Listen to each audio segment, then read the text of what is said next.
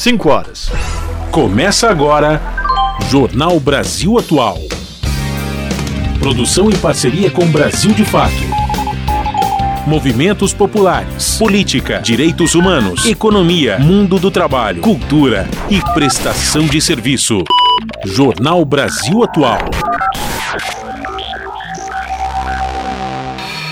Olá, muito boa tarde. Hoje é quarta-feira. Quarta-feira, sua linda, dia 11 de outubro. Sextou, Eu... é isso? Não, quarta-feirou mesmo. Ah, tá bom. Hoje é quarta-feira, dia 11 de outubro, pré-feriadão. Eu sou o Rafael Garcia, junto com o Cosmo Silva, apresentando mais uma edição do Jornal Brasil Atual. E estas são as manchetes de hoje. Presidente Lula faz apelo ao secretário-geral da ONU, Antônio Guterres, por intervenção humanitária internacional e o cessar-fogo em defesa das crianças israelenses e palestinas. Primeiro avião da FAB com brasileiros que estavam em Israel chega ao país. O segundo voo tem previsão de chegada à base aérea do Galeão às três da manhã desta quinta-feira, trazendo mais 214 brasileiros. Necessidades humanitárias em Gaza continuam aumentando. Ao todo, 20 instalações da Agência da ONU para Refugiados Palestinos foram afetadas pelo conflito. Tribunal Superior Eleitoral começa a julgar Bolsonaro por abuso de poder político nas últimas eleições. O julgamento segue na próxima terça-feira com o voto do ministro relator. E a Justiça do Rio de Janeiro realiza a primeira audiência de instrução no processo em que o ex-bombeiro Maxwell Simões Correa é acusado de envolvimento na morte de Marielle Franco e Anderson Gomes. Polícia Federal encontra depósito de armas de guerra dentro de uma mansão de luxo na Barra da Tijuca, na zona oeste do Rio de Janeiro. 47 fuzis foram apreendidos e três homens presos em flagrante. Com eles também foram encontradas centenas de munições. E o prefeito Ricardo Nunes gastou 400 reais em armadilha contra dengue que Fiocruz produz, vejam só e escutem bem, por 10 reais.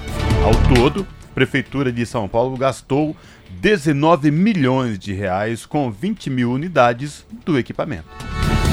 População brasileira reconhece que pobres são os mais afetados por efeitos das mudanças climáticas. Um levantamento do Greenpeace destaca que brasileiros não confiam no poder público para reduzir impactos de desastres.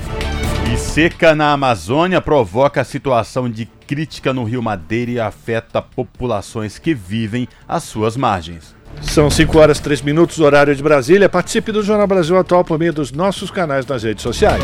No Facebook, facebook.com barra Rádio Brasil Atual. No Instagram, arroba Rádio Brasil Atual. Ou no Twitter, arroba RA Brasil Atual. Tem também o WhatsApp, o número é 11 9 6893 7672.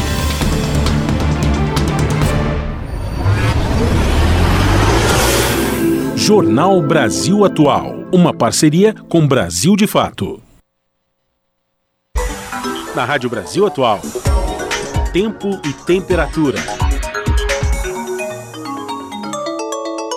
A tarde desta quarta-feira, de pré-feriado, aqui na capital paulista é de tempo firme, ensolarado e temperatura alta, agora 29 graus na região. Não se descarta a previsão de pancadas de chuva em pontos isolados no final da tarde e no começo da noite. E essa chuva pode vir fraca ou mais forte, justamente por conta do tempo abafado. E olha, para quem já está se programando para o feriado, a quinta-feira na capital paulista será de tempo abafado, com pancadas de chuva a partir da tarde. Chuva forte acompanhada de raios e rajadas de vento. A quinta-feira na capital paulista terá máxima de 30 graus e mínima de 19 graus. A tarde desta quarta-feira na região do ABC Paulista é de tempo ensolarado, agora 30 graus na região. Igualmente na capital tem previsão de pancadas de chuva no final da tarde e começo da noite. Chuva que pode vir mais fraca em alguns bairros e bem forte em outros. E amanhã, na região do ABC Paulista, tem previsão de pancadas de chuva com intensidade forte no período da tarde. Fica o alerta para alagamento e deslizamento de terra em áreas que geralmente já acontece isso. A temperatura máxima amanhã na região do ABC Paulista será de 30 graus e a mínima de 18 graus. em Mogi das Cruzes, a tarde desta quarta-feira está ensolarada, neste momento 30 graus.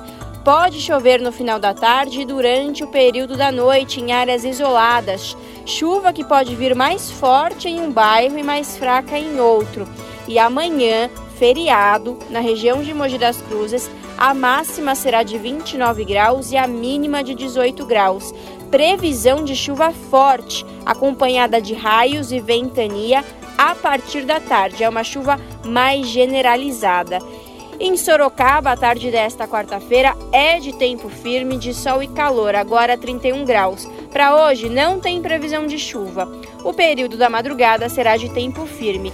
Amanhã, quinta-feira, feriado, a temperatura máxima em Sorocaba será de 31 graus e a mínima de 19 graus. Em Sorocaba também tem previsão de chuva forte na quinta-feira, chuva que cai a partir da tarde. E já que amanhã é dia da padroeira do Brasil, vamos falar como fica o tempo na cidade de Aparecida do Norte. A quinta-feira será de tempo abafado, com máxima de 33 graus e mínima de 20 graus. Em Aparecida tem previsão de chuva com intensidade forte, chuva intensa, volumosa a partir da tarde. É isso, gente. No final do jornal eu volto para falar como fica o tempo na sexta-feira e no final de semana na Rádio Brasil Atual. Está na hora de dar o serviço. É isso aí, gente. São 5 horas e 6 minutos. Vai virar um relógio agora, 5 horas e 7 minutos. Vamos aproveitar esse sol porque ele não vai durar muito tempo, não. E nesse final de quarta-feira, pré-feriadão, a CET informa que nesse momento aqui na cidade de São Paulo, são 595 quilômetros de ruas e avenidas monitoradas com trânsito congestionado.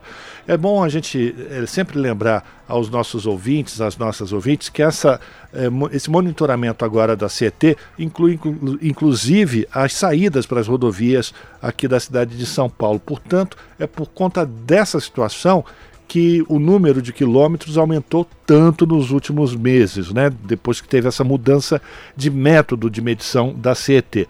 Muito bem, são 595, isso, 595 quilômetros, divididos da seguinte maneira: Zona Oeste com 163, Zona Sul, Zona Leste com 147, Zona Sul 137, Zona Norte 80 e por fim a região central 68 quilômetros de ruas e avenidas monitoradas e o pior, minha gente, é que a CET informa que a expectativa é de crescimento desse índice de congestionamento daqui para o início da noite. Então vai se preparando, se você vai pegar a estrada, vai preparando seu espírito porque vai precisar de paciência. Lembrando também que os carros com placas finais 5 e 6 não vão poder circular na cidade de São Paulo, no centro expandido, até as 8 da noite por conta do rodízio de veículos, tá bom? Vamos saber como é que está a situação do transporte público com Cosmo Silva. Boa tarde, Cosmo. Boa tarde, Rafael Garcia e ouvintes do Jornal da Rádio Brasil Atual. São 5 horas e 8 minutos. O metrô informa aqui que suas linhas, né, que atendem os passageiros na cidade de São Paulo, todas as linhas operadas pelo metrô estão funcionando de forma normalmente, sem nenhuma intercorrência para os passageiros. Portanto, saindo do trabalho agora, quem precisa utilizar as linhas do metrô não vai encontrar nenhum problema. CPTM, a Companhia Paulista de Trens Metropolitanos, que atende a capital e grande São Paulo, as linhas Rubi, Turquesa, Coral, Safira, Jade e Diamante, todas segundo a CPTM, com funcionamento normal, sem nenhuma intercorrência. Porém, contudo, entretanto, todavia, mais uma linha com problema, Rafael Garcia. Não Qual? me diga, não me diga. É pois aquela? É, aquela, ah. aquela mesmo, a Esmeralda. Ela está aqui exatamente com manutenção programada agora. A manutenção está programada e o sistema elétrico e a circulação dos trens está ocorrendo em velocidade aí agora mudou, reduzida entre as estações. Agora é entre as estações Hebraica, Rebouças e Vila Lobos Jaguaré. À medida que a semana foi passando, né, essas estações iam pulando com esses problemas aí na linha Esmeralda, esta linha entregue à iniciativa privada pelo Estado. Manutenção rápida. Situação agora, Rafael Garcia, para quem pretende pegar as rodovias Anchieta e Imigrantes rumo à Baixada Santista, neste momento, véspera de feriado, dia 12, feriado da padroeira do Brasil, Nossa Senhora Aparecida e Dia das Crianças. Pois bem, Cosme ouvintes, a situação é complicada para o motorista que vai para o litoral, principalmente pela imigrantes. Mas vamos lá. É, imigrantes têm lentidão no sentido litoral do 28 ao 32 e do 39 ao 43 por conta do excesso de veículos. No sentido contrário, também, também há lentidão do quilômetro 58 ao 54 por conta do alto fluxo de veículos. A concessionária diz que as duas pistas da Anchieta estão fluindo bem, as duas estão com sentido de é, Baixada Santista, as duas estão descendo. Portanto, o sistema Anchieta Imigrante está na operação 5x3. A descida ocorre pela pista sul e norte da Anchieta e sul da rodovia dos imigrantes, já a subida é apenas pela rodovia norte da rodovia dos imigrantes. Desde a meia-noite de hoje, quando começou a contagem dos veículos em direção à Baixada Santista, o feriado de Nossa Senhora Aparecida, a concessionária já contou 43 mil veículos. A Ecovias também registrou a passagem de 25 mil veículos no, em direção a São Paulo. Na última hora, segundo a Ecovias, portanto até às quatro da tarde, 5.500 veículos desceram e subiram 2.500 veículos. Portanto, vai aumentar ainda mais o fluxo de veículos em direção à Baixada. Se você vai para o litoral, prepare-se que você vai provavelmente pegar grandes congestionamentos, lentidão mas a atenção é sempre importante para fazer uma viagem segura e o nosso desejo é que você é, tenha uma boa viagem e continue acompanhando aqui a Rádio Brasil Atual. Rádio Brasil Atual 98,9 FM. FM. Jornal Brasil Atual. Uma parceria com Brasil de Fato. São 5 horas e 12 minutos. O presidente Lula publicou na manhã desta quarta-feira na rede social um apelo ao secretário-geral da Organização das Nações Unidas, Antônio Guterres, e à comunidade internacional em defesa das crianças palestinas e israelenses. Para o presidente, são urgentes uma intervenção humanitária internacional e também o cessar-fogo em defesa dessas crianças. No mesmo texto, o presidente brasileiro diz também que é necessário que Israel cesse o bombardeio na faixa de Gaza, para que as crianças palestinas e as mães delas deixem esse território palestino que faz fronteira com o Egito. Por fim, Lula diz que o Brasil, na presidência provisória do Conselho de Segurança da ONU, neste mês de outubro, vai trabalhar pela paz e se juntará aos esforços para que cesse de imediato e em definitivo o conflito. O Brasil continuará trabalhando pela promoção da paz e em defesa dos direitos humanos em todo o mundo, afirmou o presidente Lula. E as necessidades humanitárias em Gaza continuam aumentando. Ao todo, 20 instalações da Agência da ONU para Refugiados Palestinos já foram afetadas pelo conflito. Os locais servem de abrigo para mais de 175 mil pessoas. Nesses locais, a disponibilidade de alimentos, outros itens básicos e água potável é limitada. As agências da ONU pedem passagem segura para equipes humanitárias. De Nova York, quem traz mais informações para a gente é o Felipe de Carvalho. Quase 175 mil deslocados internos estão abrigados em 88 escolas da Agência da ONU para Refugiados Palestinos, UNRWA, em toda a faixa de Gaza. Os números aumentam à medida que continuam os ataques das forças aéreas israelenses. Os mais de 5,3 mil trabalhadores da agência atuam 24 horas por dia para responder às necessidades dos deslocados nos abrigos. Contudo, a agência afirma que alguns estão superlotados e têm disponibilidade limitada de alimentos, outros itens básicos e água potável duas escolas da UNRWA foram afetadas por ataques aéreos, elevando para 20 o total de instalações danificadas pelo conflito desde 7 de outubro. 30 estudantes foram mortos e outros oito ficaram feridos. Além disso, nove funcionários da agência morreram e três professores ficaram feridos. Apenas 11 de 22 centros de saúde da UNRWA em toda a faixa de Gaza estão aptos a fornecer cuidados de saúde primários para pacientes com agendamentos urgentes recebidos através da linha direta gratuita. Nesses locais, a agência conta com 111 profissionais de saúde a distribuição de alimentos está em andamento em Gaza e na Cisjordânia em resposta às crescentes necessidades após uma forte escalada do conflito, que gerou quase 264 mil deslocados em Gaza até o momento. Logo após o aumento dos combates, o Programa Mundial de Alimento, PMA, começou a distribuir pão fresco, alimentos enlatados e comida pronta a cerca de 100 mil pessoas que procuram refúgio em abrigos. A agência pede acesso para fornecer assistência urgente, com proteção contra bombardeios e passagem segura e desobstruída para todas as equipes humanitárias. Da ONU News em Nova York, Felipe de Carvalho. São 5 horas e 15 minutos e ainda sobre essa questão, 11 funcionários da ONU são mortos por ataques de Israel. A organização fala em crimes de guerra. No momento dos ataques, os profissionais estavam em suas respectivas casas, espalhadas por todo o território de Gaza. E quem traz mais informações para a gente agora é o Douglas Matos, do Brasil de Fato. Funcionários da Acnur, a agência da Organização das Nações Unidas para Refugiados Palestinos, foram mortos desde o início do ataque israelense contra a faixa de Gaza. Segundo a diretora de comunicações da agência, Juliette Toma, em entrevista à Associated Press, no momento dos ataques, os profissionais estavam nas respectivas casas espalhadas por todo o território de Gaza mais de duas mil pessoas morreram em cinco dias de confronto. A diretora também afirmou que 18 escolas da Agência das Nações Unidas de Assistência aos Refugiados da Palestina, no Oriente Próximo, foram destruídas durante bombardeios israelenses. Mais cedo, a Comissão de Inquérito sobre o Território Palestino Ocupado da ONU informou que existem claras evidências de que o governo de extrema-direita de Benjamin Netanyahu está cometendo crimes de guerra. A comitiva declarou que está seriamente preocupada com o mais recente ataque de Israel a Gaza e com o um cerco total à região, que envolve bloqueio à água, alimentos, eletricidade, combustível e medicamentos.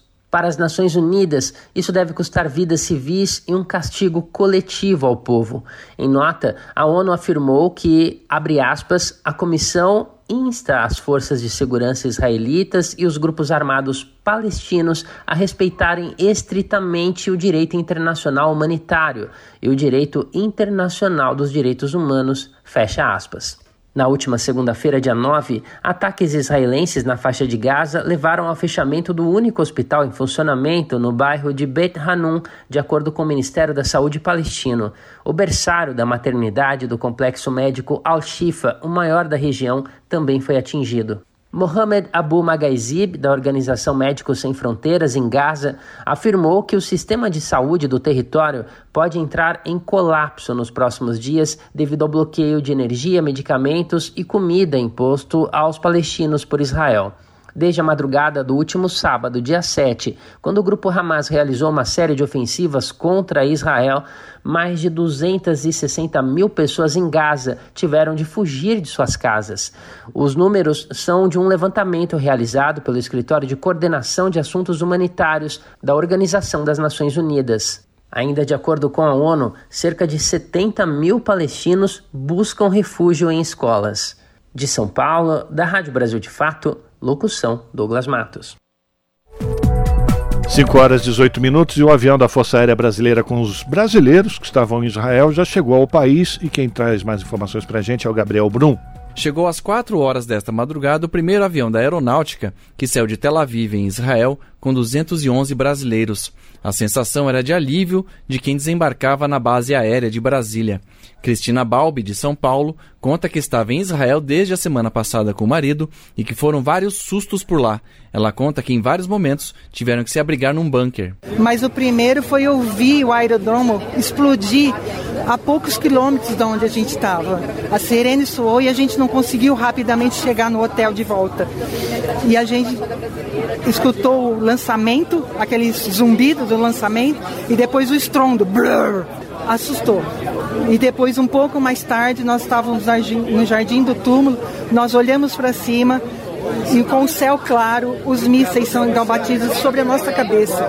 E tivemos que correr novamente. Da base aérea, 104 passageiros embarcaram para o Rio de Janeiro em dois aviões da FAB. As outras pessoas foram encaminhadas para o aeroporto de Brasília, onde reencontraram familiares. É o caso da Lika Tirkel, que foi recebida pela irmã. Alívio, alívio. Uh, agora que está tudo voltando tá o equilíbrio e agora a gente vai ver. A gente primeiro chegou e agora vamos ver a continuação, mas a gente está muito, muito, muito feliz de estar aqui. As viagens para os destinos finais dos repatriados foram bancadas pela empresa Azul, mas quatro voos estão programados para esta semana. Os próximos voos vão desembarcar no Rio de Janeiro, Recife e Guarulhos. O segundo avião, um KC-30 da FAB, pousou em Tel Aviv às duas horas da tarde no horário local, 8 horas da manhã aqui em Brasília. O destino dele é o Rio de Janeiro. Até domingo, o governo pretende repatriar 900 brasileiros, mas a ideia é trazer todos que estão na região. O governo busca uma alternativa para retirar quem está no território palestino, explicou o comandante da Aeronáutica, Tenente Brigadeiro Marcelo Damasceno. É, inicialmente imaginávamos a cidade do Cairo, mas é uma distância longa, tem alguns checkpoints a serem cruzados. Estamos analisando dois aeroportos ao norte e nordeste do Egito com boas possibilidades de atendimento aos nossos brasileiros que estão na faixa de Gaza, assim como o pessoal que está na Cisjordânia. Então tem uma análise muito, muito bem elaborada junto, junto ao Itamaraty, os nossos, os nossos embaixadores lá. Dos brasileiros que pediram para voltar ao Brasil, ainda restam 2.500 pessoas em Israel. Outras 50 estão na faixa de Gaza. Da Rádio Nacional em Brasília, Gabriel Brum. São 5 horas e 21 minutos e como, e como o Gabriel Brum relatou, essa segunda aeronave KC-30 da Força Aérea Brasileira que decolou de Tel Aviv, lá em Israel, às 12h30, horário de Brasília, desta quarta-feira, é, estavam a bordo nesta aeronave 214 brasileiros resgatados após esses conflitos. O voo tem duração prevista de 14 horas, com previsão de chegada à base aérea do Galeão às 3 da manhã desta quinta-feira. A repatriação faz parte da operação Voltando em Paz, deflagrada pelo governo federal após o confronto iniciado no fim de semana entre Israel e o grupo Hamas no Oriente Médio.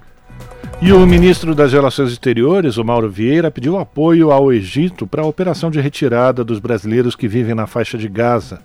Vieira conversou com o chanceler egípcio Samer Skouri por telefone na manhã de hoje. Segundo o ministro, a intenção inicial das autoridades brasileiras é transportar as pessoas, e em alguns casos seus parentes próximos, até Rafah, na fronteira entre Gaza e Egito. O chanceler brasileiro afirmou contar com apoio do país na liberação da passagem dos brasileiros pelo posto de fronteira, que está fechado devido à escalada da violência na região, em função do confronto entre Israel e o grupo Hamas, que controla a faixa de Gaza. Você está ouvindo? Jornal Brasil Atual. Uma parceria com Brasil de Fato. São 5 horas e 22 minutos. Voltando aqui para o noticiário brasileiro, o Tribunal Superior Eleitoral começa a julgar Bolsonaro por abuso de poder político nas eleições. O julgamento segue na próxima terça-feira com voto do ministro relator. E quem traz mais detalhes para a gente agora é a repórter Daniela Longuinho. O Tribunal Superior Eleitoral começou a julgar nesta terça-feira, em conjunto, três ações de investigação judicial eleitoral, nas quais o ex-presidente Jair Bolsonaro é acusado de abuso de poder político durante o período eleitoral do ano passado. Os processos, dois protocolados pelo PDT e um pelas coligações do PT e do PSOL, tratam do uso de bens públicos, os palácios do Planalto e o da Alvorada, para atos de campanha eleitoral e eventos em que políticos e artistas anunciaram apoio à reeleição do então candidato Bolsonaro e de seu vice, general Braga Neto. No início do julgamento, o advogado da coligação Brasil da Esperança, Ângelo Longo Ferraro, defendeu que as ações são procedentes, já que Bolsonaro fez uso da residência oficial e do Planalto como palco para atos de campanha. Resta claro que os atos praticados pelos investigados se amodam a figura típica do abuso de poder político. Jair Bolsonaro se utilizou do cargo de presidente, da máquina pública, às custas do erário, para alavancar sua campanha eleitoral, transformando atos institucionais em verdadeiro comício eleitoral. Já o advogado de defesa Tarcísio Vieira de Carvalho Neto criticou o julgamento coletivo das ações e afirmou que os processos não estavam maduros para análise, a exemplo da ação que questiona a reunião de Bolsonaro com governadores e cantores sertanejos entre os dias 3 e 6 de outubro do ano passado. O fato não é ilícito e o fato não detém gravidade. A visita de governadores e de dois cantores que registraram nas suas próprias redes sociais, não em transmissões oficiais, apoio ao primeiro investigado não é legal. Os prédios públicos não foram convertidos em próprios eleitorais. Não há prova como se viu, até porque as testemunhas não foram ouvidas de que houve a ocupação dolosa de bens públicos para finalidade específica de promoção de atividades eleitorais. Na sequência, o vice-procurador eleitoral Paulo Gonet defendeu a improcedência das ações por considerar que as provas são insuficientes. Tais quadros de exiguidade probatória quanto a elementos essenciais para o êxito das ações sobretudo quanto à gravidade qualificada requerida, foram determinantes para que o Ministério Público opinasse pela improcedência dos pedidos. O presidente do TSE, ministro Alexandre de Moraes, encerrou a sessão e o julgamento terá continuidade na próxima terça-feira com o voto do relator, ministro Benedito Gonçalves. Da Rádio Nacional em Brasília, Daniela Longuinho. 5 horas 26 minutos. E os conflitos no campo crescem 8% e assassinatos caem 50% no primeiro semestre do governo Lula, de acordo com o levantamento da Comissão Pastoral da Terra. A CPT diz que o agronegócio impede a efetividade de políticas públicas federais para a população rural e o Douglas Matos traz mais informações para a gente. Os conflitos no campo brasileiro cresceram 8% durante o primeiro semestre do governo Lula, isso em comparação com o mesmo intervalo do ano passado. Foram 973 casos registrados neste ano contra 900 no primeiro semestre de 2022. Já os assassinatos caíram pela metade, de 29 para 14 no mesmo período.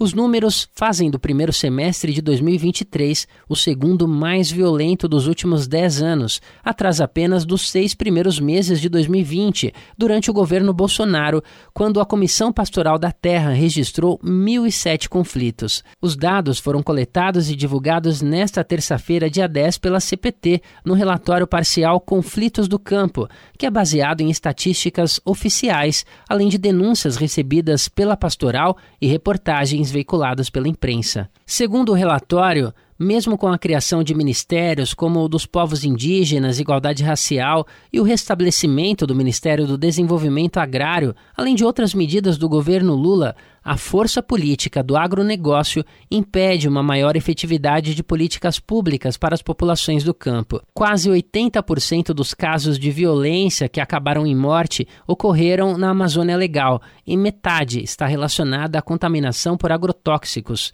Ainda nos assassinatos, o maior número de vidas perdidas foi entre povos indígenas, seis, seguidos por trabalhadores sem terra, cinco, poceiro, um, quilombola, um e funcionário público, um óbito. Os povos indígenas também lideram o ranking de vítimas da violência por terra, com 38% dos casos, seguida dos trabalhadores rurais sem terra, com mais de 19%, poceiros, com cerca de 14%, e quilombolas, com mais de 12%. Entre janeiro e julho de 2023, a maioria dos casos de conflitos no campo foi motivada pela disputa da posse da terra, 714 casos, seguido por ocorrência de trabalho escravo rural, com 102 episódios, conflitos pela água, 80, ocupação e retomada, 71 casos e acampamentos, 6 episódios. Quase 527 mil pessoas estiveram envolvidas, o que representa uma queda de 2% em comparação com o ano passado. Ao analisar os causadores da violência no campo, a Comissão Pastoral da Terra concluiu que os fazendeiros estão em primeiro lugar em mais de 19% dos casos, seguidos pelo governo federal, com cerca de 19%, empresários, quase 17%, governos estaduais, 13% aproximadamente, e grileiros, com mais de 8% dos casos. Na categoria violência contra a pessoa, a CPT contabilizou um aumento expressivo no número de vítimas, que saltou de 418 no primeiro semestre de 2022 para 779 no mesmo período de 2023. Esse tipo de violência é liderada pela contaminação de agrotóxicos, com 327 casos, e por minérios, com 55 episódios. A pastoral também destaca o aumento em casos de criminalização e detenção de pessoas envolvidas na luta pelos direitos no campo, ainda que o número de prisões efetuadas tenha diminuído de 74 para 29. Também caíram as ameaças de morte, de 78 para 56 e as tentativas de assassinato de 49 para 30. Da Rádio Brasil de Fato, com reportagem de Murilo Pajola em Lábrea, no Amazonas. Locução: Douglas Matos. Agora são 5 horas e 30 minutos e no Jornal Brasil Atual nós temos o prazer de conversar com o professor do Departamento de Geografia da Universidade de São Paulo, professor Wagner Ribeiro, que também é do programa de pós-graduação em Ciência Ambiental. Professor Wagner, muito boa tarde, bem-vindo mais uma vez ao Jornal Brasil Atual. Alegria tê-lo conosco mais uma vez. Boa tarde, Rafael. Boa tarde quem nos acompanha. Uma enorme satisfação estar aqui com você. Obrigado, professor. Estava é, desfrutando de merecidas férias e já retornou aqui ao Batente e falando com a gente sobre os assuntos que envolvem meio, de, meio ambiente, a preservação das florestas. E esse é o tema de hoje, né, professor? A gente vai falar sobre a seca que está castigando a região amazônica, a amazônica como um todo e especificamente um dos rios mais importantes de toda a região, que é o Rio Madeira, que está numa escassez tão grande que já está começando a prejudicar várias eh, comunidades ribeirinhas, né? E também a geração de eletricidade. Professor Wagner, essa situação já é resultado dos impactos climáticos, das mudanças do tempo, ou é uma, uma situação cíclica que, da mesma forma que acontecem enchentes, também acontecem secas? Veja, Rafael, nós temos essas, esses dois fatores associados e um terceiro também, né? Primeira questão importante é pensar no seguinte: é, as mudanças climáticas elas fazem com que esses eventos extremos não apenas sejam mais recorrentes, mas principalmente ganhem em intensidade, que é o que nós estamos verificando agora, com o caso dessas é, secas muito intensas. Do mesmo modo, a gente tem as chuvas muito intensas também no Rio Grande do Sul, né, e Santa Catarina também. Por que, que isso acontece? Nós estamos vendo basicamente né, um, fenômeno El esse ano um El Ninho chamado El Ninho forte, né, está com muita intensidade, com tendência de ainda de ampliar essa intensidade, pelo menos até dezembro, e os analistas estão já projetando que até meados de 2024 teremos ainda consequências desse El Ninho. O que, que é o El Ninho, para a gente se recordar, né? Na verdade, é o aquecimento do Pacífico na região do Equador. Esse aquecimento faz afeta toda a dinâmica de circulação de ventos né, naquela faixa toda, inclusive afetando os ventos que vão para a Amazônia. Para complicar mais o, o, o, cenário, Rafael, dessa vez nós estamos tendo também um aquecimento é, do, do Atlântico, né, do Oceano Atlântico na faixa norte e que também está afetando a, a, dinâmica de ventos na Amazônia. Então esses dois fatores, né, que já estão associados sem dúvida à mudança climática. E o terceiro fator, não menos importante, que talvez seja o, o, que a gente tem que estar mais atento, porque é o que nós podemos controlar com, é, com mais fa a facilidade e agilidade, eu diria, é o próprio desmatamento. É, quando você desmata uma árvore importante, né, como nós temos na Amazônia, nós estamos, na verdade, tirando uma bomba, né, a árvore funciona dessa forma, ela retrai a água que está né, no, no, no, solo, no subsolo, enfim, e ela projeta essa água da forma de evapotranspiração evidentemente levando a chuva. Isso não está acontecendo porque estão derrubando as árvores. E pior, né, a queimada, né, ela também gera essa fuligem, essa fumaça, que faz com que a precipitação, ou seja, a formação das gotinhas, fique mais difícil. Né? Então, esse fator também ele é muito importante e está associado a esse momento de crise severa. Nós tivemos crises importantes, né, 2015, 2016, 2002, 2003, e essa especialmente no Rio Madeira que você está comentando, ela está ganhando muita, um contorno muito impressionante, porque, como você bem disse, é, as usinas elétricas que lá operam já estão é, com dificuldade de manter, mesmo a fio d'água, a produção, e, evidentemente, o maior impacto para as comunidades ribeirinhas, né, sejam como quilombolas, sejam povos indígenas, né, os famosos beiradeiros, é, que já têm aí dificuldade muito grande em manter seu modo de vida. Né? Para você ter uma ideia, algumas comunidades que tinham o rio à sua, à sua porta, entre aspas, né, estão tendo que caminhar aí 20, 30 metros até chegar ao rio. Já tem registro mostrando que, é, na média, o rio baixava em torno de 4,3, 4,5 metros. Algumas localidades já está chegando a 7 metros de, de, de, de nível, né? o que é, de fato, muito grande, muito acima de qualquer expectativa. Esse cenário todo está levando a essa situação muito preocupante, né, de uma seca muito grande e que infelizmente vai perdurar aí é, pelo menos até dezembro. Né? A expectativa é que em dezembro as chuvas venham, mas não sabemos se elas virão com a intensidade média, a intensidade esperada devido a esses fatores. Professor Wagner Ribeiro Cosmo falando, boa tarde, bem-vindo de volta. E, professor, é, a minha pergunta é, vai no que diz respeito aos impactos diretos dessa seca, é, flora e fauna na região. O Rio Madeira ele cruza dois estados do Amazonas, especificamente Rondônia e Amazônia. Trouxe esse dado alarmante aí, que já está quase o dobro do que era o normal para a época. Mas também circulou aí durante a semana várias imagens de barcos encalhados e peixes mortos, assim, centenas, e um, um, uma questão muito mais grave, que ne, no Rio Madeira tem uma espécie de boto, e vários botos mortos por conta de falta de oxigênio na água, enfim, e a seca especificamente. Para além disso, professor, a falta de água, como o senhor relatou aí dos, dos, dos ribeirinhos que sobrevivem, não tem água nem para beber. Situação catastrófica, é, a gente fala assim, ah, é o ninho e tal mas, professor, para além disso, né, essa reversão, a cada ano que passa, isso vem ficando acentuando cada vez mais, se tornando cada vez mais grave. E aí eu vou fazer uma provocação. Tem volta essa situação, professor? Veja, Cosmo, é, a sua provocação é ótima, né? Tem volta sim. A hora que nós achamos que não há o que fazer mais, aí é apostar no apocalipse, né? A gente que está na universidade pensando, temos que ter, pensar em alternativas racionais, né? E, de fato, é, é, algumas variáveis são difíceis de gente controlar. Né?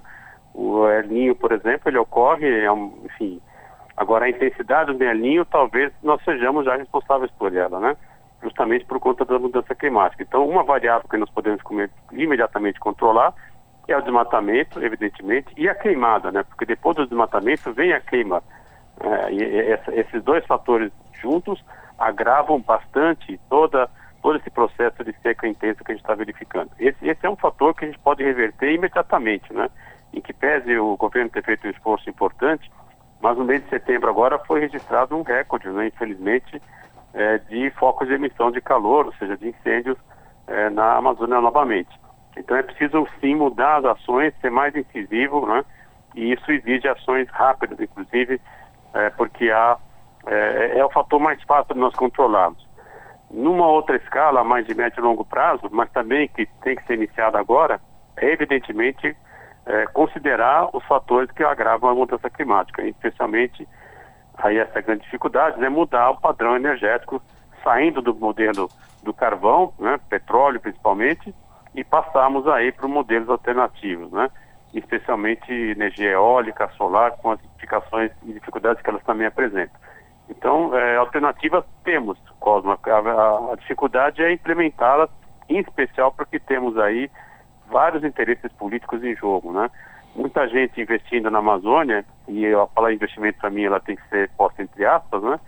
É, não sendo Amazônia, ou seja, gente que não é de lá, e que está tirando um lucro rápido, né? Fácil, entre aspas, né? Com desmatamento, ou às vezes com a mineração, e, ao mesmo tempo, deixando lá um, um, rastro bastante longo e duradouro de destruição que tem implicações, inclusive, na escala planetária. Então, é preciso sim ter ações emergenciais, não por acaso a ONU está insistindo né, que nós estamos diante de uma situação de emergência climática e esses eventos, né, esses eventos, infelizmente, que estão ocorrendo, simplesmente confirmam aquilo que o IPCC falava já há mais de 10 anos, né? A gente que acompanha essa discussão desde os anos 90 do século passado, a gente, nós não estamos surpresos, infelizmente. Né? Sabíamos que isso ia ocorrer. Agora, é, é sempre mais difícil você consolidar, é, reverter uma situação que já está em curso. Né? Nós poderíamos ter hoje uma situação diferente se ações propostas lá atrás tivessem sido implementadas. O fato de não terem sido implementadas torna o quadro difícil, mas ele é possível ser revertido, sim. Para isso é preciso de muita ação e ação rápida. Professor, agora eu queria fazer uma pergunta para o senhor do ponto de vista das pessoas que moram aqui no Sudeste. É, é, corrente aquela imagem dos rios aéreos, né, que da, das nuvens que vem do Amazonas e chove e, e traz água para a região do Pantanal e, e também aqui para o Sudeste. Com essa seca prolongada lá na região amazônica, esse regime de chuvas, de águas, podendo ser modificadas, isso pode implicar também numa seca para a gente no próximo período? Não há dúvida que sim, Rafael. Essa pergunta também é muito interessante, é, porque de fato, né, a, a, a ligação é, é, direta, né? É, parte da chuva que nós recebemos aqui no sul-sudeste, até norte da, da, Argentina, inclusive, né?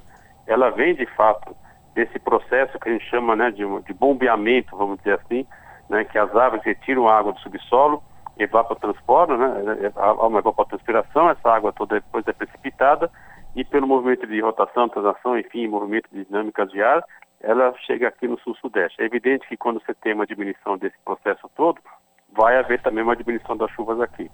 Isso tem implicações de várias ordens, né? não apenas abastecimento hídrico das cidades, nós pensarmos nas metrópoles que estão aqui, São Paulo, por exemplo, Campinas, enfim, mas também na produção agrícola, né? produção industrial, e no caso brasileiro, um agravante muito importante, que é justamente a geração de energia elétrica. Né? Nós sabemos que se você pegar é, as, as usinas hidrelétricas que estão na Amazônia já hoje em situação difícil, né? porque não está tendo chuva, diminuiu o volume de água, elas já estão com dificuldade de operação.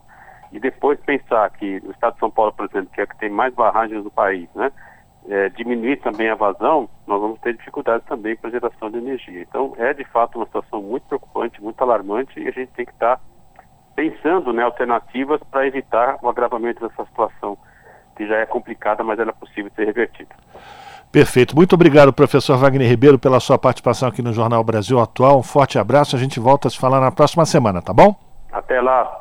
Abraço. Um abraço. Conversamos com o professor Wagner Ribeiro, professor do Departamento de Geografia da Universidade de São Paulo e também do programa de pós-graduação em Ciência Ambiental, aqui no Jornal Brasil Atual. Você está ouvindo? Jornal Brasil Atual. Uma parceria com Brasil de Fato. São 5 horas e 41 minutos.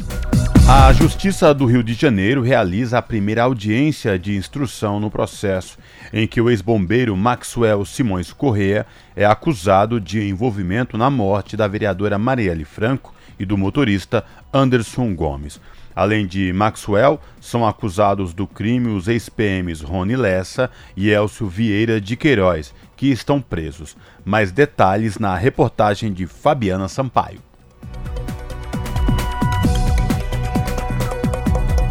O envolvimento do ex-bombeiro surgiu na delação premiada de Elcio Queiroz. Maxwell está em um presídio federal em Brasília e participou da audiência de forma remota. O ex-policial Elcio Queiroz, também preso em penitenciária federal, prestou depoimento por videoconferência. Ele fez um relato de toda a dinâmica do assassinato e das providências que ele e demais acusados tomaram para se livrarem do carro e de qualquer outro vestígio. Elcio confirmou que Maxwell foi quem entregou o veículo Cobalt usado no crime para Rony e ficou com os celulares dos dois para que não fossem rastreados. A primeira audiência contou com os depoimentos das testemunhas de acusação. A viúva de Marielle, a vereadora Mônica Benício, se emocionou e disse desconhecer se a companheira recebia ameaças por sua atuação na política. Agatha Reis, mulher de Anderson Gomes, contou que seu marido trabalhava trabalhava há dois meses com a então vereadora e nunca comentou haver preocupação com a segurança. A assessora Fernanda Gonçalves, que estava com Marielle no carro e sobreviveu ao ataque, também disse que a ex-vereadora jamais mencionou ameaças ou se mostrou preocupada com a sua segurança. O delegado Giniton Lages, responsável pela investigação, revelou que uma denúncia anônima fez com que os investigadores chegassem aos nomes de Rony Lessa e Maxwell e que o uso de dados telemáticos, como interceptações telefônicas, confirmou a denúncia de que os dois tinham participação no crime. Também foram ouvidos um policial civil e dois policiais federais. O interrogatório de Maxwell e de testemunhas de defesa está marcado para o dia 1 de dezembro. Não conseguimos contato com a defesa dos acusados. Da Rádio Nacional no Rio de Janeiro, Fabiana Sampaio. E a Polícia Federal encontrou uma oficina em um depósito de armas de guerra dentro de uma mansão de luxo no bairro da Barra da Tijuca, que fica na zona oeste do Rio de Janeiro. 47 fuzis foram apreendidos e três homens foram presos em flagrante pela posse ilegal nesta terça-feira. Com eles também foram encontradas centenas de munições. De acordo com as investigações da Polícia Federal, o armamento seria repassado a milicianos e traficantes que atuam em comunidades do Rio. As armas estavam escondidas em guarda-roupas e em diversas malas distribuídas pela casa. No local também funcionava uma oficina para montagem e manutenção de armas e tinha todo o maquinário e estrutura necessária para fazer essa tarefa. Dentro da mansão também foram encontrados três carros de luxos com armas e munições no seu interior. Os veículos também foram apreendidos. Você está ouvindo? Jornal Brasil Atual. Uma parceria com Brasil de Fato. São 5 horas e 45 minutos. Peritos pedem que o Irã liberte a Prêmio Nobel da Paz deste ano. Grupo de especialistas independentes pede garantias que Nargis Mohammadi receba todos os cuidados de saúde de que necessita. Preocupações aumentam com piora de saúde da ativista iraniana. Da ONU News em Nova York, quem traz os detalhes é Ana Paula Loureiro. Especialistas das Nações Unidas pedem que o Irã liberte de imediato a ativista dos direitos das mulheres presas e contra a pena de morte, Narges Mohammadi. Ela foi anunciada como Prêmio Nobel da Paz de 2023 na semana passada. Em nota emitida em Genebra, os membros do grupo de trabalho da ONU sobre detenção arbitrária expressam consternação porque as autoridades iranianas continuam a privar Mohammad de sua liberdade as preocupações dos especialistas estão ligadas à piora de sua saúde durante a detenção, após uma recomendação de profissionais médicos contra a medida que viola suas obrigações sob o direito internacional dos direitos humanos. Narges Mohammad foi anunciada como vencedora do prêmio Comitê Nobel por atuar no combate à opressão das mulheres no Irã. Ela esteve detida por várias vezes desde 2019 pela defesa de ativistas encarcerados e suas famílias. Além de pedir que as autoridades libertem Narges Mohammad, os especialistas pedem garantias que ela receba todos os cuidados de saúde de que necessita. Da ONU News em Nova York, Ana Paula Loureiro. São 5 horas e 46 minutos, voltando para o Brasil, a gente vai falar agora do ensino superior, que no ano passado, dos, das 22 milhões de vagas por ingresso no ensino superior aqui no país, 75% foram para cursos à distância. Essa prevalência foi notada nas licenciaturas e tecnológicos, nos cursos de licenciaturas e tecnológicos. Apenas os bacharelados tiveram a maioria das vagas presenciais. Os detalhes com a Daniela Longuinho. De acordo com dados do Censo da Educação Superior 2022, divulgado nesta terça-feira, 96% das vagas são em instituições privadas, enquanto na rede pública, 20% das vagas são remanescentes, como detalhou Carlos Eduardo Moreno, diretor de Estatísticas Educacionais do INEP. 21,9 milhões de vagas, ou 96,2%, foram oferecidas pelas instituições privadas, 533 mil pelas instituições federais. Dessas, 25%, ou seja, 135 mil vagas oferecidas pela rede federal, foram vagas remanescentes, vaga que foi ocupada e liberada no processo seletivos anteriores. Apesar do volume de vagas, no ano passado, 4 milhões e 700 mil estudantes ingressaram no ensino superior. Carlos Moreno, do INEP, destaca a dificuldade de preenchimento das matrículas na rede pública. A gente observa ali que a rede federal e estadual são as duas redes com maior proporção de ingressantes, mas nós temos ali cerca de 25% das vagas não preenchidas. Aqui eu selecionei os dados aqui das vagas remanescentes que também a gente não consegue preencher todo. Então nós temos um problema aqui que já se mantém ao longo dos últimos anos, né? A gente não está conseguindo na rede pública preencher o número de vagas oferecidas nesses processos seletivos. O levantamento mostra ainda que 2.595 instituições de educação superior atuam no Brasil. Desse total, 1.449 são de instituições privadas com fins lucrativos, 834 privadas sem fins lucrativos, 133 instituições estaduais, 120 federais e 59 municipais. O censo mostra também que 23% da população adulta jovem do Brasil, entre 25 a 34 anos, frequenta o ensino superior. São quase 9 milhões e meio de estudantes matriculados. A média dos países da OCDE é de 47,2%. Para o diretor do INEP, Carlos Moreno, a expansão do ensino superior no país, como proposto pelo Plano Nacional de Educação, pode se dar, por exemplo, a partir da referência dos países que reúnem as economias mais avançadas do mundo. Vou citar alguns casos, por exemplo, de engenharia, produção e construção. Nós temos 9,6% dos alunos ali. Na OCDE, 15,3%. Artes e humanidades, nós temos 2,5% dos nossos alunos, a OCDE tem 12%. Saúde e bem-estar, nós temos 21,9% e os países da OCDE, 11,4%. O Censo da Educação Superior 2022 mostrou que os 10 maiores cursos de graduação em número de matriculados são Pedagogia, Direito, Administração, Enfermagem, Contabilidade, Psicologia, Sistemas de Informação, Educação Física, Medicina e Gestão de Pessoas. Na rede pública, o curso presencial mais concorrido é o de Medicina, com 53 candidatos por vaga, seguido pelos cursos dos institutos militares, Engenharia Espacial, Engenharia Aeronáutica e Ciências Militares. Na rede privada, medicina aparece como o mais disputado, com nove candidatos por vaga.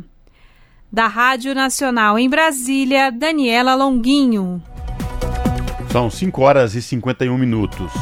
População brasileira reconhece que pobres são mais afetados por efeitos das mudanças climáticas.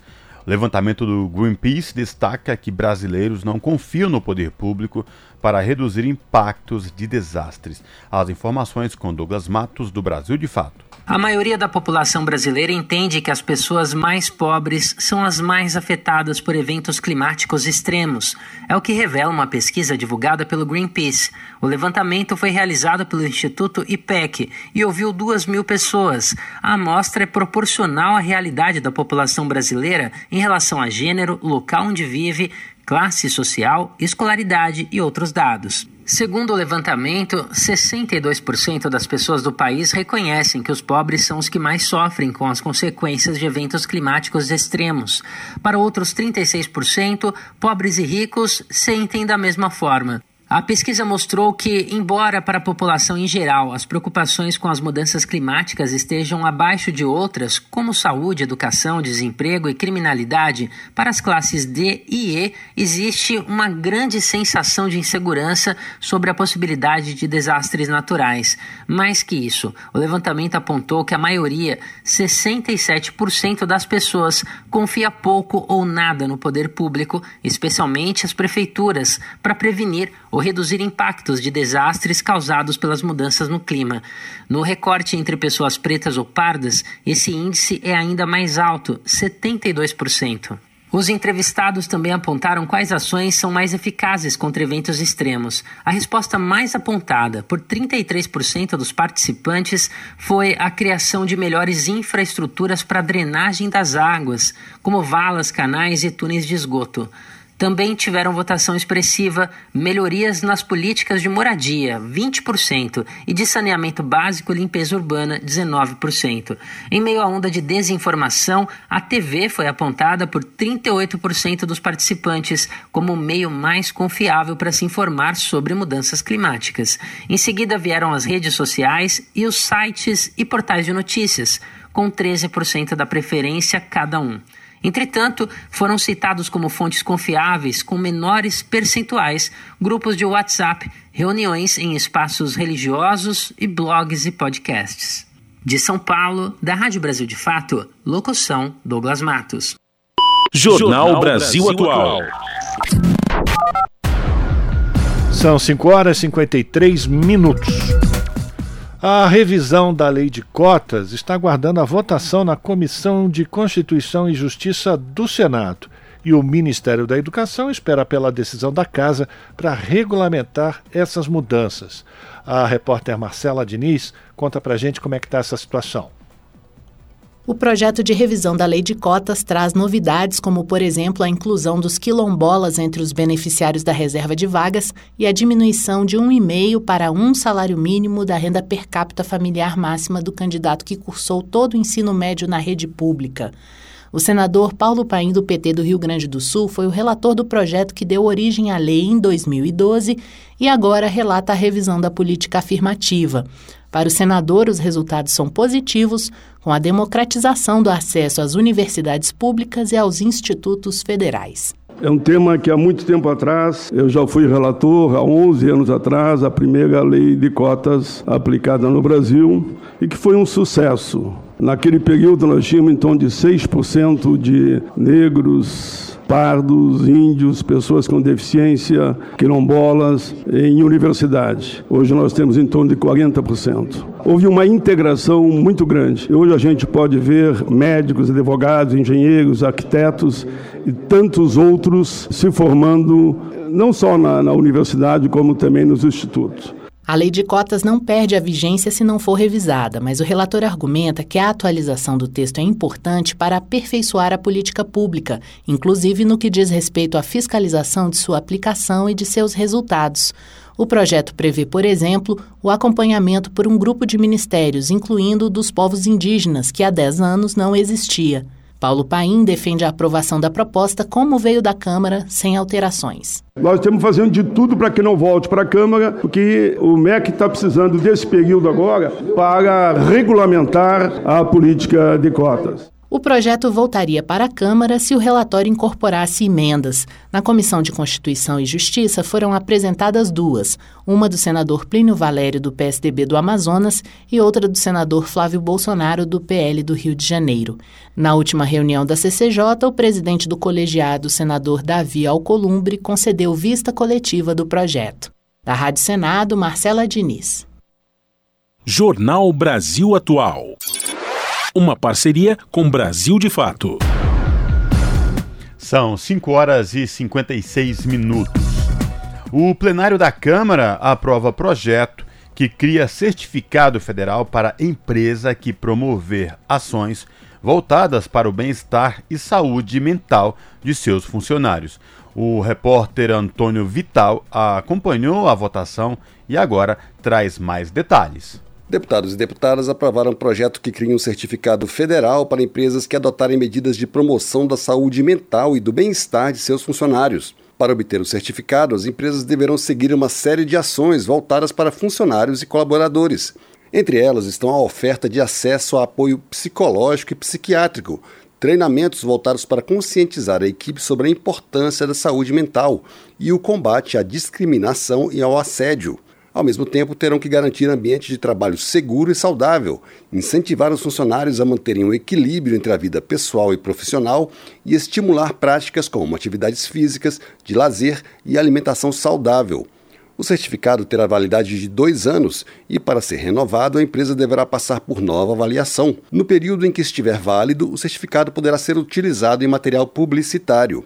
Para ganhar o certificado, que será concedido por uma comissão nomeada pelo Ministério da Saúde, a empresa terá ainda que divulgar regularmente as ações e políticas relacionadas à promoção da saúde mental e do bem-estar de seus funcionários e manter um canal para receber sugestões e avaliações. O projeto foi aprovado na forma de texto elaborado pela relatora, deputada Laura Carneiro, do PSD do Rio de Janeiro, ela chamou a atenção para a importância de um ambiente saudável nas empresas. A autora do projeto, deputada Maria Reis, do Solidariedade de Pernambuco, reforçou o argumento. Hoje é o Dia Mundial da Saúde Mental e é muito importante que a gente aprove um projeto como esse, que coloca o centro da a saúde mental como centro das atividades corporativas, porque é muito importante que os ambientes de trabalho, aqueles que a gente passa mais tempo da nossa vida, cuidem da nossa saúde mental. O projeto que cria um certificado federal para empresas que adotarem medidas de promoção da saúde mental e do bem-estar de seus funcionários seguiu para análise do Senado. Da Rádio Câmara de Brasília, Antônio Vital. Rede Brasil Atual, Rádio Brasil Atual, TVT e Brasil de Fato em defesa do consumidor. Em iniciativa conjunta com o Instituto de Defesa do Consumidor, apresentam IDEC Responde, com Igor Marchetti, especialista em direito do consumidor. Como funciona o direito de arrependimento nas compras online? Na questão das compras online, compras fora do estabelecimento comercial, é possível o consumidor ter o direito que nós chamamos de direito de arrependimento. Esse direito está previsto no artigo 49 do Código de Defesa do Consumidor e garante que o consumidor possa é, se arrepender realmente da compra e pedir a devolução do valor, independentemente de pagamento de taxas e é, qualquer tipo de encargo. Não pode ter nenhum tipo de obstáculo para o consumidor ter esse direito atendido e as lojas são obrigadas a sim é, respeitá-lo. Rede Brasil Atual, Rádio Brasil Atual, TVT e Brasil de Fato em defesa do consumidor. Em iniciativa conjunta com o Instituto de Defesa do Consumidor, apresentaram IDEC Responde. Pontualmente, 18 horas. Rádio Brasil Atual. Para sugestões e comentários, entre em contato conosco por e-mail redação@jornalbrasilatual.com.br ou WhatsApp DDD 11 96893 7672. Acompanhe a nossa programação também pelo site redebrasilatual.com.br.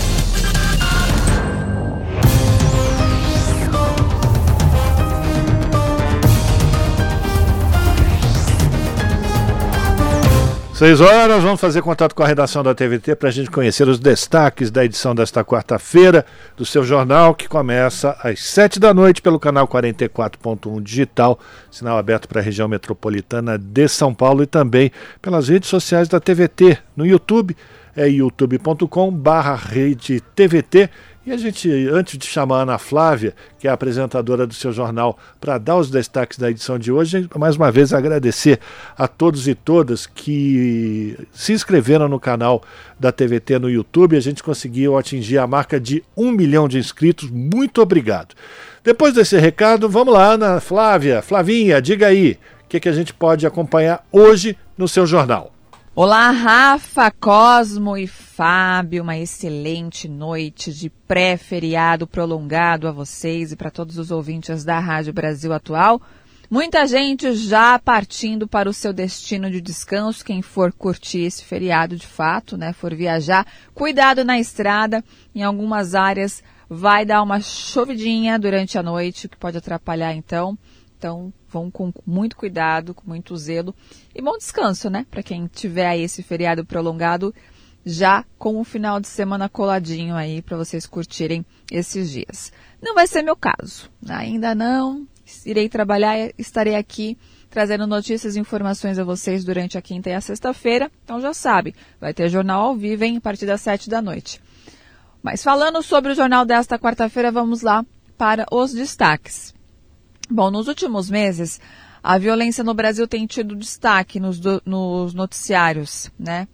Casos aí nós temos exemplos dos conflitos na Bahia, né, ou até mesmo na semana passada a morte dos médicos no Rio de Janeiro, chocou, chamou a atenção da mídia internacional também, e claro, chocou também a população brasileira. Em São Paulo foi realizado um seminário que debateu o conflito armado e violência urbana no país. Outro assunto. A lista suja do trabalho escravo, divulgada pelo governo federal nesta semana, mostra um aumento no número de empresas processadas no último ano. A lista soma mais de 400 nomes entre pessoas físicas e também jurídicas. E claro, a fiscalização é muito importante nesse momento. Ela desempenha um papel aí de extrema importância na prevenção do trabalho escravo, mas a gente sabe que, por mais que exista um trabalho de fiscalização ferrenho, há também um grande trabalho de impunidade, que é uma realidade. Né? Grandes corporações têm conseguido reduzir as penalidades impostas pela Justiça, enquanto medidas mais efetivas, como a expropriação de terras e sua destinação à reforma agrária, não são aplicadas. E para finalizar, vamos trazer atualizações sobre o conflito Israel e Gaza. Ontem, na madrugada, hoje, na verdade, madrugada desta quarta-feira, chegou um avião da FAB trazendo 211 brasileiros. Até domingo, outros aviões também vão trazer os brasileiros que estão por lá.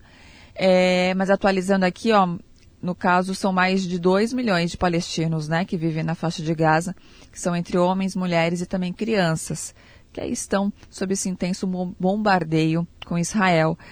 E nesse momento existe pouca comida e também água. E as informações sobre o que acontece no território são escassas, porque a energia elétrica foi cortada e não há como carregar baterias de celular. Então, cada dia vai se tornando uma, uma situação bem complicada né, para esses civis.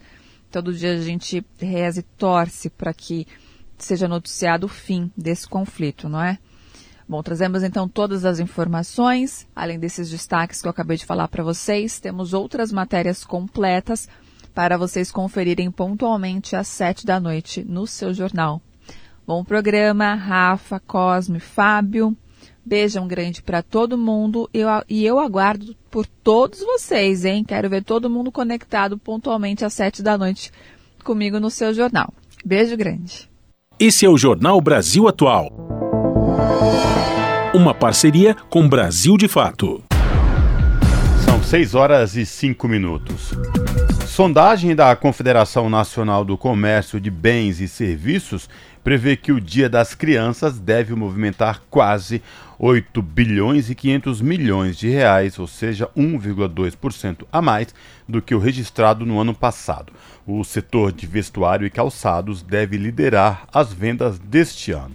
Mais detalhes na reportagem de Solimar Luz. O economista da Confederação Nacional do Comércio de Bens e Serviços, Fábio Bentes, diz que a tendência é que o volume das vendas do comércio no varejo este ano supere o nível de vendas observado antes do início da pandemia. Basicamente, o que está por trás dessa recuperação do varejo no Dia das Crianças é uma melhoria ainda inicial das condições de consumo, com desaceleração da inflação, queda da taxa de juros recuo da taxa de câmbio. O economista avalia que o preço médio da cesta composta por 11 grupos de bens e serviços relacionados à data deve ficar acima do registrado no mesmo período de 2022. Sapatos infantis, tênis e livros devem ficar mais caros. Já os videogames estão 8,5% mais baratos. Para 2023, a expectativa é de que os preços subam em média 7%, contra uma alta de 10% observada no Dia das Crianças de 2022. Portanto, é uma boa notícia para o varejo na sua terceira maior data comemorativa. São Paulo, Rio Grande do Sul, Minas Gerais e Rio de Janeiro devem contribuir com cerca de 60% do total movimentado com o Dia das Crianças. A data ocupa a terceira posição no calendário de eventos mais importantes para o varejo nacional em termos de venda. Só fica atrás do Natal e do Dia das Mães. Da Rádio Nacional, no Rio de Janeiro, Solimar Luz. 18 horas 7 minutos e a Organização das Nações Unidas alerta que o casamento infantil ameaça o futuro de milhões de meninas. E hoje, Dia Internacional das Meninas, o secretário-geral da entidade adverte que antigas formas de discriminação ainda persistem e, pior, novas formas surgem com jovens excluídas do mundo online. Este ano, a data destaca a liderança feminina para impulsionar a mudança. Mayra Lopes, direto de Nova York, traz mais informações. A eliminação do casamento infantil ainda está a 300 anos de distância e, se nada mudar, 110 milhões de mulheres e meninas estarão fora das salas de aula até 2030. Além disso, 340 milhões enfrentarão a pobreza extrema. Neste 11 de outubro, a ONU marca o Dia Internacional das Meninas. O secretário-geral das Nações Unidas, Antônio Guterres, alerta que o mundo está falhando com elas. Ele destaca que as antigas formas de discriminação contra meninas continuam e, em alguns casos, estão piorando. No Afeganistão, Elas estão impedidas de exercer seus direitos e liberdades mais básicos, não podem participar da vida pública, não têm acesso à educação ou independência econômica. Antônio Guterres alerta que estão surgindo novas formas de preconceito e desigualdade, com muitas meninas excluídas do mundo online. Para o secretário-geral, os algoritmos digitalizam e amplificam o sexismo. Segundo o líder da ONU, em todo o mundo, as meninas estão reagindo, confrontando o sexismo, combatendo os estereótipos e criando mudanças que devem ser apoiadas. Em sua mensagem para a data, Guterres cita sua proposta de estímulo para os Objetivos de Desenvolvimento Sustentável. Ele defende que mais investimento deve ser feito na liderança feminina, o tema do Dia Internacional das Meninas deste ano.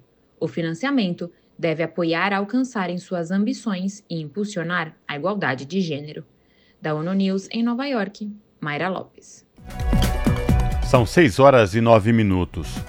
O Senado aprovou terça-feira um projeto de lei de autoria da Presidência da República que cria um plano para retomada de obras nas áreas de educação básica, educação profissionalizante e saúde. O texto garante recursos do Fundo Nacional de Desenvolvimento da Educação e do Sistema Único de Saúde para os empreendimentos considerados prioritários pelos estados e municípios. O texto vai agora para a sanção presidencial. Da Rádio Senado, quem traz os detalhes é Pedro Pincer. O Senado aprovou um projeto de lei de autoria da Presidência da República que cria um plano para a retomada de obras nas áreas de educação básica, educação profissionalizante e saúde. O texto garante recursos do Fundo Nacional de Desenvolvimento da Educação e do Sistema Único de Saúde para os empreendimentos considerados prioritários pelos estados e municípios. O Pacto Nacional pela Retomada de Obras e de Serviços de Engenharia abrange obras que já tenham recebido recursos do FNDE e do SUS e que estejam inacabadas ou paralisadas. As obras contempladas terão que ser concluídas em 24 meses, com a possibilidade de uma única prorrogação por igual período. As regras de priorização das obras contempladas serão definidas posteriormente pelo Executivo, avaliando-se o percentual de execução e o ano de início. Deverão ter preferência obras em comunidades rurais, indígenas e quilombolas e também aquelas em municípios que sofreram desastres naturais nos últimos 10 anos. A senadora professora Dorinha Seabra, do União do Tocantins, destacou a relevância da retomada das obras inacabadas. Eu, em particular, é, entendo que é urgente, porque são obras que estão inacabadas há muitos anos, algumas paralisadas. Na minha opinião, pelo menos mais de 90% delas, elas precisam sim ser concluídas. Elas vão requerer recurso próprio. O que eu acho que a gente precisa ter clareza é para que, para que não seja uma fábrica de novas obras paralisadas. Na Câmara dos Deputados, foram acrescentados dispositivos para a retomada de obras do setor cultural e para a renegociação de dívidas com o Fundo de Financiamento Estudantil. O senador Rodrigo Cunha, do Podemos de Alagoas, destacou a importância da iniciativa. Então, esse programa aqui também tem como função importantíssima resgatar essas pessoas que estão negativadas, dando uma nova oportunidade e ressalto que esse investimento feito, principalmente nos jovens, através do financiamento do ensino superior, é o melhor investimento que qualquer governo pode fazer, porque é um recurso investido no ser humano. Essas pessoas já estão capacitadas. O texto segue agora para a sanção presidencial. Da Rádio Senado, Pedro Pincer. São 6 horas, 12 minutos. E o analfabetismo entre as crianças dobrou no país entre os anos de 2019 e 2022.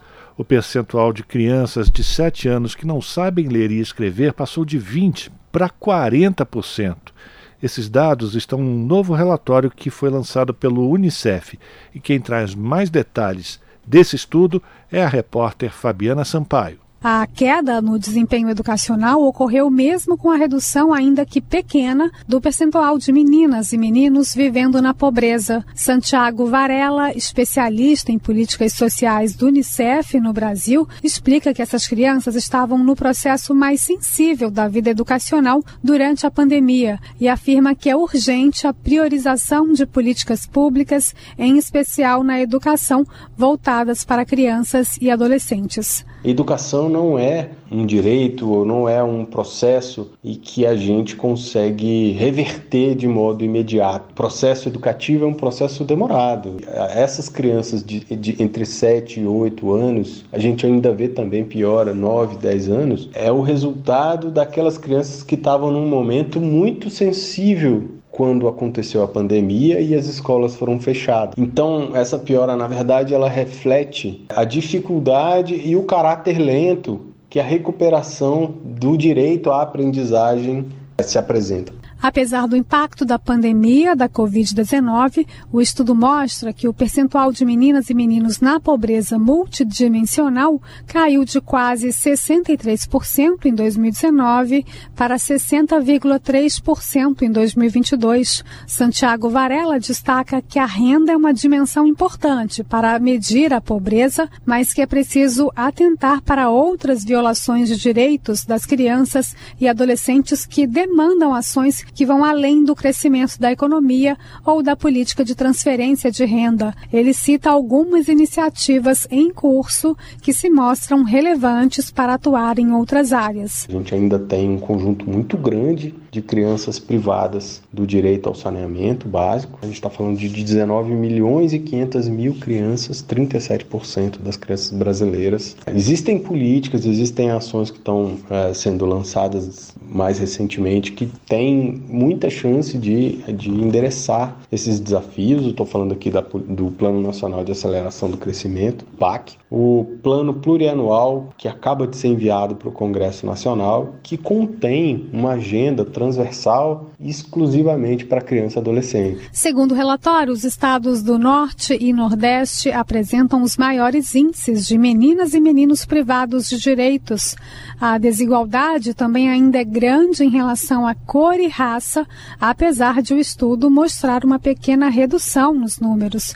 A diferença no acesso a direitos entre crianças e adolescentes brancos e negros era de cerca de 22% em 2019 e em 2022 ela caiu para pouco mais de 20%. Da Rádio Nacional no Rio de Janeiro, Fabiana Sampaio. São 6 horas e 16 minutos. A Comissão de Assuntos Econômicos deve votar projeto de lei que cria a Bolsa de Iniciação Científica Estudantil, destinada especialmente aos estudantes da educação básica e beneficiários do programa Bolsa Família, que se destacarem em competições acadêmicas e científicas. Da Rádio Senado, quem traz os detalhes é o Pedro Pincer. A Comissão de Assuntos Econômicos deve votar o projeto do senador astronauta Marcos Pontes, do PL de São Paulo, que cria a Bolsa de Iniciação Científica Estudantil, destinada especialmente a alunos da educação básica, beneficiários do programa Bolsa Família e que se destaquem em competições acadêmicas e científicas. O benefício tem o objetivo de incentivar e promover a participação desses estudantes em disputas nacionais. Além do incentivo financeiro, o projeto quer estimular o desenvolvimento de habilidades, o interesse pela pesquisa e o cultivo do conhecimento científico entre os jovens.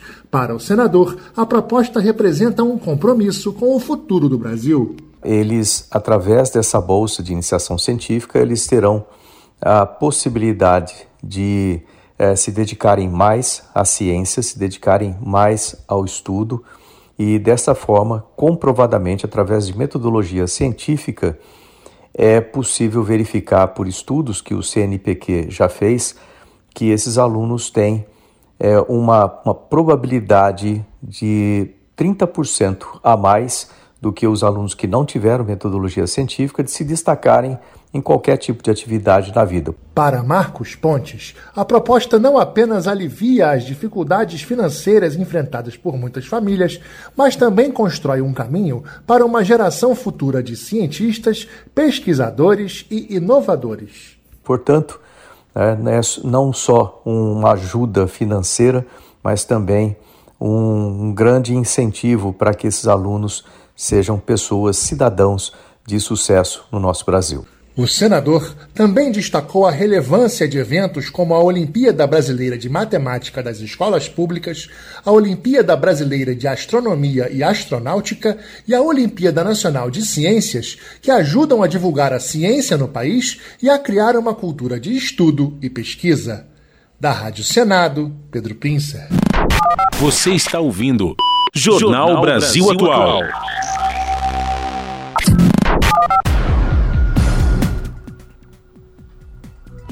São 6 horas 18 minutos. E o prefeito Ricardo Nunes gastou 400 reais em armadilha contra a dengue, que a Fiocruz produz o mesmo produto por 10 reais. Ao todo, a Prefeitura de São Paulo gastou 19 milhões de reais com 20 mil unidades desse equipamento. Quem vai contar um pouquinho mais para a gente desse embrólio é o repórter Igor Carvalho, do Brasil de Fato. Produzida pela Fundação Oswaldo Cruz, a Fiocruz, com o custo de 10 reais, uma armadilha contra o mosquito Aedes aegypti foi comprada por 400 reais pela Prefeitura de São Paulo. O contrato foi firmado pela Covisa, a Coordenadoria de Vigilância em Saúde. O prefeito Ricardo Nunes, do MDB, gastou ao todo 19 milhões de reais para comprar 20 mil unidades do equipamento, valor que representa 28% de todo o orçamento da Covisa para 2023. A informação foi publicada pelo jornal Folha de São Paulo nesta terça-feira. Em abril, os 20 mil equipamentos foram distribuídos entre os bairros de Itaquera, Brasilândia, Raposo Tavares, Jardim Ângela, Sacomã e Santa Cecília. De acordo com os boletins epidemiológicos da gestão paulistana, houve uma queda de 11% nos casos de dengue nessas regiões em relação a 2022 a prefeitura comprou os 20 mil equipamentos da empresa holandesa Intucare e ignorou a EDL, a estação disseminadora de lavricida, projetada em 2011 pela Fiocruz Amazônia.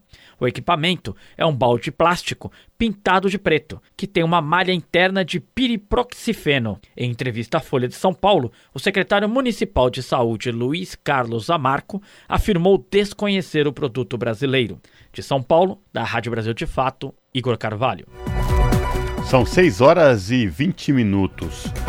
Pesquisa do IBGE, que é o Instituto Brasileiro de Geografia e Estatística, aponta que o índice de preços ao consumidor amplo fecha setembro em 0,26%. Mais detalhes na reportagem de Tâmara Freire. Puxada pelo aumento da gasolina, a inflação oficial avançou 0,03 ponto percentual em setembro, ficando em 0,26%. Com isso, o acumulado deste ano, de 3,50%, alcançou a meta estipulada pelo governo para 2023. Já nos últimos 12 meses, a alta acumulada chegou a 5,19%. O índice de preços ao consumidor amplo foi divulgado nesta quarta-feira pelo IBGE. A gasolina é o subitem que tem o maior peso dentro do cálculo. Por isso, a alta de 2,80% no combustível acabou influenciando bastante no resultado geral do indicador, de acordo com o gerente da pesquisa, André Almeida. Mas essa não foi a única alta significativa. No grupo dos transportes, a alta de 1,40% foi influenciada pela gasolina e também pela alta de mais 13% das passagens aéreas, que haviam caído 11,69% no mês de agosto. No grupo habitação, a energia elétrica residencial subiu 0,99%, por conta principalmente de reajustes tarifários que foram aplicados em três áreas de abrangência da pesquisa. Por outro lado, os alimentos e bebidas ficaram mais baratos pelo quarto mês consecutivo. Só em setembro, a deflação desses itens foi de 0,71%, chegando a 1,02% de queda no caso da alimentação no domicílio. Houve quedas nos preços das carnes, do frango em pedaços, do leite longa-vida, do feijão carioca, da batata inglesa e também da cebola. Em compensação, ficou um pouco mais caro comer fora de casa, após uma leve alta de 0,12%, que, no entanto, veio depois de uma deflação e ainda não conseguiu cobrir a queda anterior. O IBGE também divulgou nesta quarta o Índice Nacional de Preços ao Consumidor, que mede a inflação entre as famílias de menor renda, e apresentou uma alta menor do que o IPCA, 0,11%. O acumulado de 2023 também foi menor e ficou em 2,91%. Da Rádio Nacional no Rio de Janeiro, Tamara Freire. Agora, 6 horas 23 minutos. O Senado vai analisar o projeto que pretende diminuir a fila do INSS, o Instituto Nacional de Seguro Social. Além do programa voluntário de gratificação, essa proposta autoriza o uso da telemedicina nas perícias médicas. Da Rádio Senado, quem vai trazer mais informações para a gente é o repórter Luiz Felipe Liázebra. O Senado Federal vai analisar o projeto de lei que criou um programa para diminuir a fila de espera por perícias do INSS. O texto aprovado pelos deputados na semana passada está em urgência e substitui uma medida provisória do governo que tratava do tema. O servidor que aderir ao programa receberá o adicional de 68 reais por análise de processo administrativo e 75 reais por perícia médica. Para o senador Paulo Paim, do PT do Rio Grande do Sul, a assistência aos beneficiários precisa ser garantida. Espero que é, a gente consiga agilizar e não permita que pessoas que estão dependendo, por exemplo, de perícia, só como exemplo, a empresa não os aceita de volta a Previdência não aceita porque falta a perícia e eles ficam sem salário, não pode trabalhar, estão afastados por determinação do corpo médico da empresa e não são incluídos na Previdência. Para ter maior adesão por parte dos servidores do INSS, o projeto também permite a realização de perícias fora do expediente e em dias não úteis. O relator da Câmara, deputado André Figueiredo, do PDT do Ceará, defendeu o uso da telemedicina nas perícias médicas. Mesmo com a criação do programa de enfrentamento à fila, em vigor desde julho por conta da medida provisória, cerca de 637 mil perícias médicas estão represadas e mais de um milhão de pessoas aguardam análise administrativa. Para 40% dos cidadãos que solicitaram análise de documentos, o tempo de espera supera os 45 dias previstos em lei. O projeto que os senadores vão analisar também trata de outros temas, em virtude do acordo que foi feito na Câmara dos Deputados. Um deles é a autorização do reajuste da remuneração das forças de segurança do Distrito Federal. Sob a supervisão de Maurício Desante, da Rádio Senado, Luiz Felipe Liázebra. A pluralidade de ideias e a informação confiável nunca foram tão necessárias. Você que gosta do conteúdo jornalístico produzido pela Rádio Brasil Atual e pela TVT tem uma missão muito importante: dar o seu apoio para que nossa voz continue cada vez mais forte. Jornalismo independente, com responsabilidade com a notícia e com a democracia, só é possível com a participação e o apoio popular. Acesse o site catarse.me/tvt, faça a sua assinatura e nos ajude com sua contribuição. Rádio Brasil Atual e TVT. Compromisso com a notícia. Compromisso com você. Na Rádio Brasil Atual. Tempo e temperatura. Gente, se o feriado vai ser de chuva, se prepara, porque a sexta-feira e o sábado também, e a temperatura despenca. Na capital paulista, chove forte na sexta-feira, com máxima de 18 graus e mínima de 14 graus. Previsão de chuva para todo o dia. No sábado, aqui na capital, máxima de 19 graus e mínima de 14 graus. Tem previsão de chuva, mas já é uma chuva fraca e isolada. No domingo, na capital, o sol volta a aparecer, já não tem previsão de chuva e a temperatura sobe, máxima de 28 graus e mínima de 16 graus. Em Santo André, São Bernardo do Campo e São Caetano do Sul, final de semana será de temperatura mais baixa. Na sexta, máxima de 18 graus e mínima de 15 graus. Dia nublado com previsão de chuva durante todo o dia. Sábado, na região do ABC Paulista, máxima de 19 graus e mínima de 15 graus. No domingo já não chove e a temperatura aumenta, com máxima de 25 graus e mínima de 15 graus. E em Mogi das Cruzes, mesma coisa. Sexta-feira e o sábado serão de tempo fechado, nublado e frio, com previsão de chuva com intensidade moderada forte na sexta e sábado. A temperatura também fica a mesma, máxima de 19 graus e mínima de 15 graus. No domingo, em Mogi das Cruzes, a temperatura sobe e já não tem previsão de chuva, com máxima de 26 graus e mínima de 16 graus. E em Sorocaba, sexta e sábado serão dias bem parecidos. Temperatura amena, previsão de chuva com intensidade moderada forte durante todo o dia. Sexta em Sorocaba terá máxima de 21 graus e mínima de 16 graus. Sábado terá máxima de 23 graus e mínima de 16 graus. E no domingo, na região de Sorocaba, o sol já aparece e a temperatura volta a subir e não tem previsão de chuva, com máxima de 29 graus e mínima de 17 graus. Gente, lembrando que neste sábado, 14 de outubro, tem eclipse solar total e terá visibilidade em todo o Brasil. Se a chuva permitir, será um lindo evento astrológico. Bom feriado e bom final de semana a todos. Larissa Borer, Rádio Brasil Atual. Ah, Larissa, é astronômico, menina. Astrológicos, astros não couberam muito bem nesse momento, mas o importante é que a gente vai curtir da mesma maneira esse fenômeno tão bonito. E a gente vai terminando aqui mais uma edição do Jornal Brasil Atual, que teve trabalhos técnicos do Fábio Balbini na apresentação Cosmo Silva e eu, Rafael Garcia. Você vai ficar agora com um papo com o Zé Trajano. Depois, às sete da noite, tem o seu jornal com a Ana Flávia Quitério. Nós vamos fazer uma pausa. A gente só volta agora na segunda-feira depois do feriado. Mas isso não impede você de ter já marcado um compromisso na sua agenda. No sábado, a partir das cinco e meia da tarde, tem o Desenrolados e às 18 horas tem o Cosmo Silva e Ana Rosa Carrara com o Revista Brasil TVT. E é sempre bom lembrar que o Desenrolados é com a Larissa Borer e o Lucas Souza. Gente, um forte abraço a todos e todas, um ótimo feriado, juízo. Segunda-feira a gente está junto mais uma vez com mais uma edição do Jornal Brasil Atual. A todos e todas, um forte abraço e até lá.